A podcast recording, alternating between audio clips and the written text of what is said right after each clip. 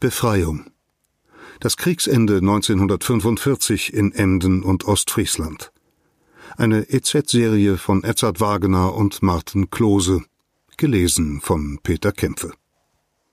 Episode 1 Auch der längste Weg beginnt mit dem ersten Schritt. Dienstag, 6. Juni 1944, Normandie. D-Day. Ein historischer Tag für Europa für das von der deutschen Wehrmacht besetzte Frankreich und für Joe Sullivan. Der 23-jährige Funker aus Douro, Ontario in Kanada ist einer von gut 200 Soldaten des Regiments der Stormont, Dundas and Glengarry Highlanders, die an Bord von LCI 299 Landing Craft Infantry in der schlingernden See gegen die Seekrankheit ankämpfen. Schwerfällig sucht sich das unförmige Truppentransportschiff seinen Weg durch die hohen Wellen in Richtung Strand.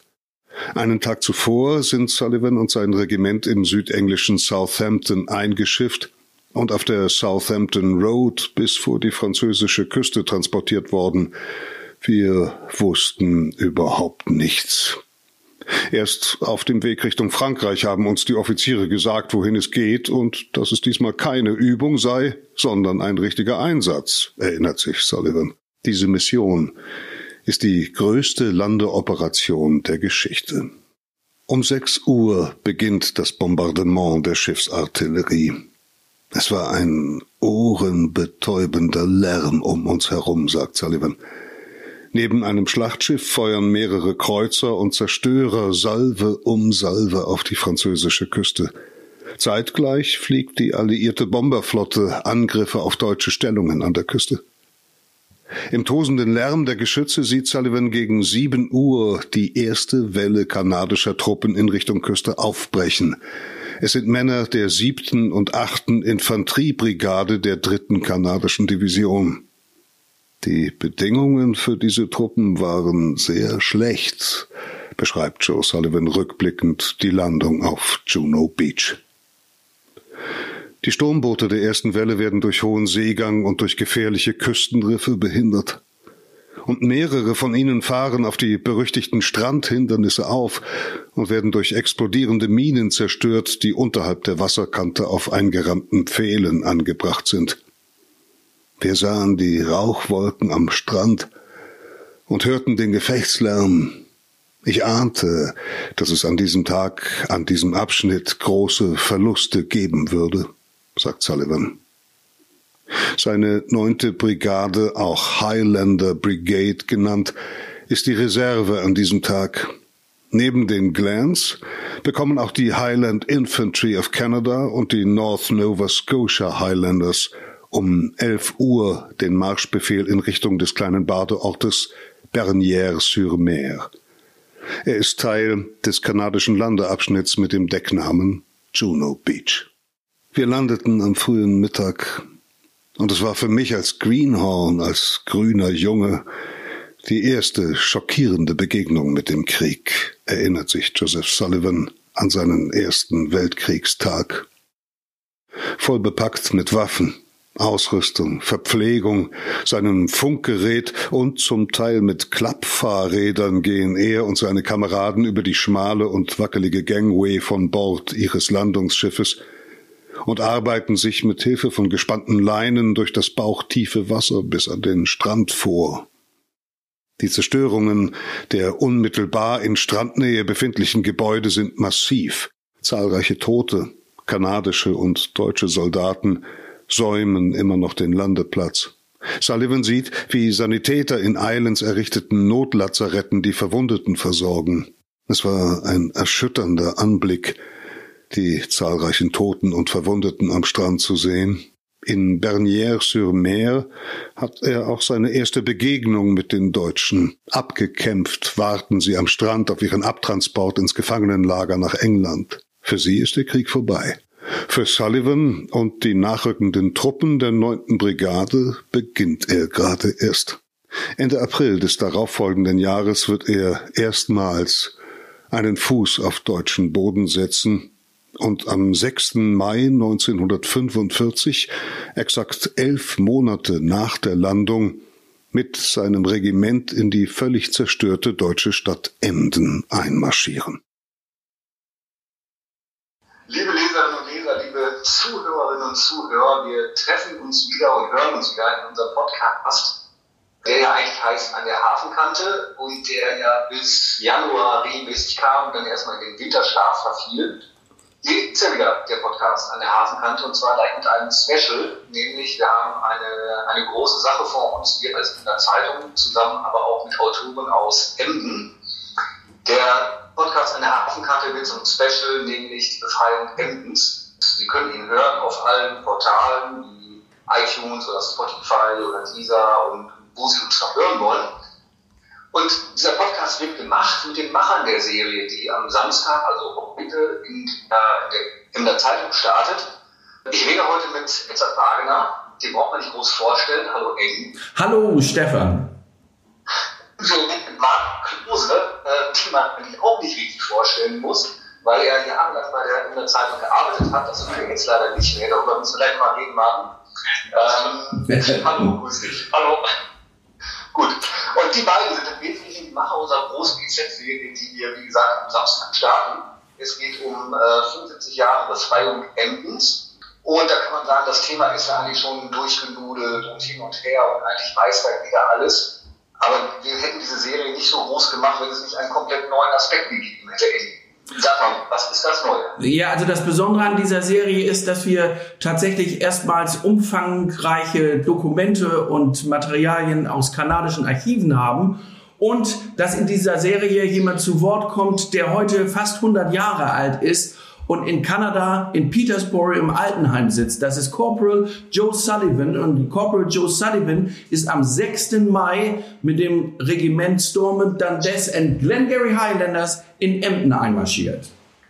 Ja, jetzt sag mal bitte, wie bist du denn auf diesen Menschen gekommen? Ich glaube, der wohnt jetzt in Kanada. Also erstmal muss, muss man wissen, dass es den noch gibt. Zweitens muss man an ihn rankommen und dann muss man ihn ja auch so weit kriegen, dass er überhaupt was erzählt, oder? Ja, also der, die Geschichte ist losgegangen, weil äh, ich habe ja früher auch für die Emder Zeitung geschrieben und vor 16 Jahren habe ich eine Geschichte über den D-Day gemacht, suchte die Verbindung nach Emden und habe im Londoner Public Record Office ein Kriegstagebuch dieses Regimentes gefunden. Da habe ich dann damals nur einen kleinen Teil daraus verwendet, dann sind die Unterlagen im Keller gelandet und im Januar habe ich meinen Keller aufgeräumt und habe das Zeug wieder gefunden und habe ich gedacht, da gehst du mal ran. Dann habe ich ein bisschen im Internet recherchiert, habe einen Bill Shearing in Kanada ausfindig gemacht. Der ist äh, Leiter des Glens Museum in Cornwall, Ontario. Und das Verrückte ist, der Mann ist so in den 70ern der äh, war selber Soldat und schickte mir ein Foto, was ihn zeigt beim Emder Schützenfest 2012, beim Schützenumzug. Der war nämlich schon in Emden gewesen. Und der hat mir den Kontakt äh, hergestellt zu Joe Sullivan, zu diesem Altenheim. Ja, und dann habe ich ihn angerufen und dann haben wir zwei lange Interviews miteinander geführt. Es war mir auf jeden Fall halt immer einfach wichtig, dass wir sozusagen jetzt nicht so eine Kanada-Story draus machen, sondern dass ich natürlich auch deutsches Material da drin haben wollte. Und da ich nun weiß, dass Martin Klose und ich sozusagen Brothers in Arms sind, weil uns beide Zeitgeschichte des 20. Jahrhunderts sehr interessiert, habe ich ihn gefragt, ob er nicht Lust hätte, als äh, Mitautor in diese Serie einzusteigen. Und was hat er gesagt, Martin? Ja, ich habe erst mal lange überlegt und habe ich so. Nee, klar. Äh, hat alles äh, gut geklappt. Du hast mit der angerufen, hast mich gefragt, hast mir äh, geschildert, äh, ja, wie du dir das vorstellst ähm, und dass du dann das kanadische Kriegstagebuch hast. Ja, und dann hat sich das eigentlich so entwickelt. Ähm, ja, ich war eigentlich von Anfang an begeistert und ähm, das hat sich auch alles, ja, hat sich alles so gut gefügt und hat großen Spaß gemacht. Und ich glaube, wir haben da eine ganz nette ähm, Geschichte zusammengeschrieben. Also was bei Martens Teil dieser Serie ganz spannend ist aus der deutschen Sicht, Martin hat über Jahre zeitgeschichtliche Erinnerungen von Zeitzeugen zusammengesammelt, die aber nie veröffentlicht worden sind. Und daher gibt es plötzlich auch Geschichten, die noch keiner irgendwo anders gelesen hat. Wir starten ja in der GZ mit einer Geschichte ähm, von einem Tag, den eigentlich jeder Mensch kennen sollte, den sogenannten D-Day. Das war der Tag, an dem Truppen aus Amerika, aus Kanada, aus England in der Normandie gelandet sind. Ähm, in dem Text, den wir in der, in der Zeitung drin haben, da wird ja auch sehr genau beschrieben, wie die Soldaten sich gefühlt haben. Eddie, du hast das geschrieben. Wussten die denn eigentlich, worauf die sich einließen, als sie da in, in England aufs Boot?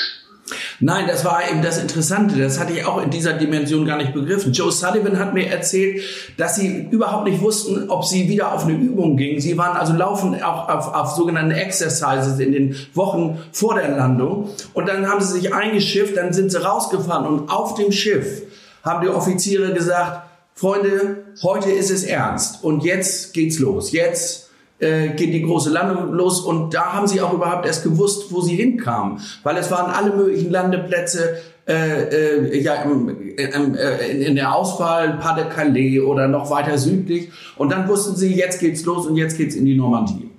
Mit der Landung in Frankreich, also in dem Text, den wir in der Zeitung haben wir das auch sehr schön beschrieben, wo da die Gefahren lagen das trotzdem noch war, natürlich, äh, begann ja eigentlich ich sage mal, eine, eine Reise in Anführungszeichen durch Europa, die, die begann in der Normandie und endete zum Schluss in, in Emden. Mhm. Hast du den, den Joe mal gefragt, Eddie, ob es kritische Situationen gab, ob es, ob es Tage gab oder, oder Gefechte gab, wo er eigentlich dachte, jetzt ist es mit Ende zu mir? Also hat er damit gerechnet, dass er lebt ja und kommt aus Deutschland und so äh, das ist genau halt immer einfach der Punkt. Also diese Sullivan-Geschichte ist, ist ein doppelter Lottogewinn, kann man sagen. Also einen 100-Jährigen zu finden, Zeitzeugen, der den ganzen Weg mitgemacht hat, also von der Normandie bis zum Kriegsende in Deutschland, das ist, das ist fast unmöglich, weil natürlich sind die Regimenter auf dem langen Weg von Frankreich über Belgien, Holland unheimlich dezimiert worden. Das heißt, ganz viele sind nachgekommen, neue Truppen wurden eingesetzt,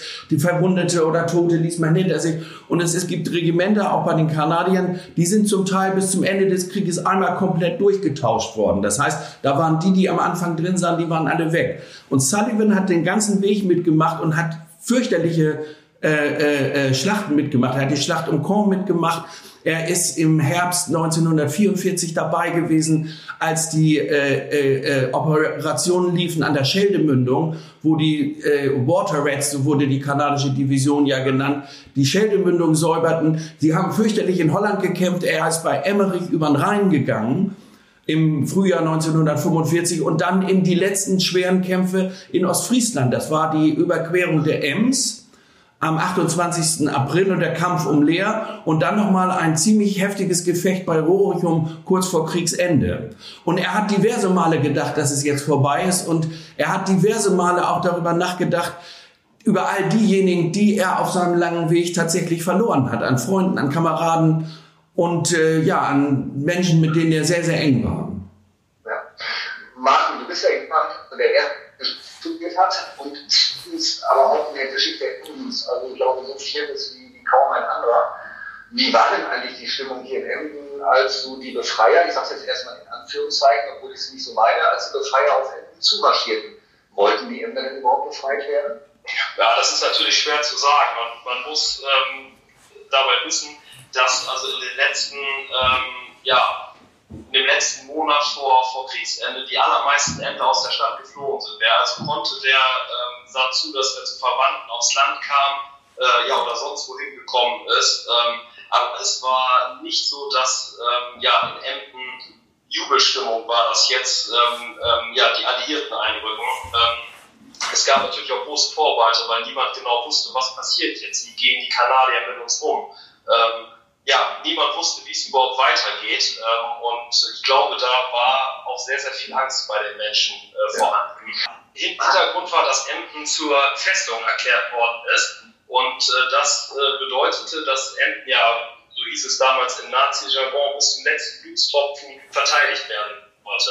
Das heißt, äh, ja, dass also, dass man mit allem, was einem zur Verfügung steht, sich dem Feind entgegenwirft.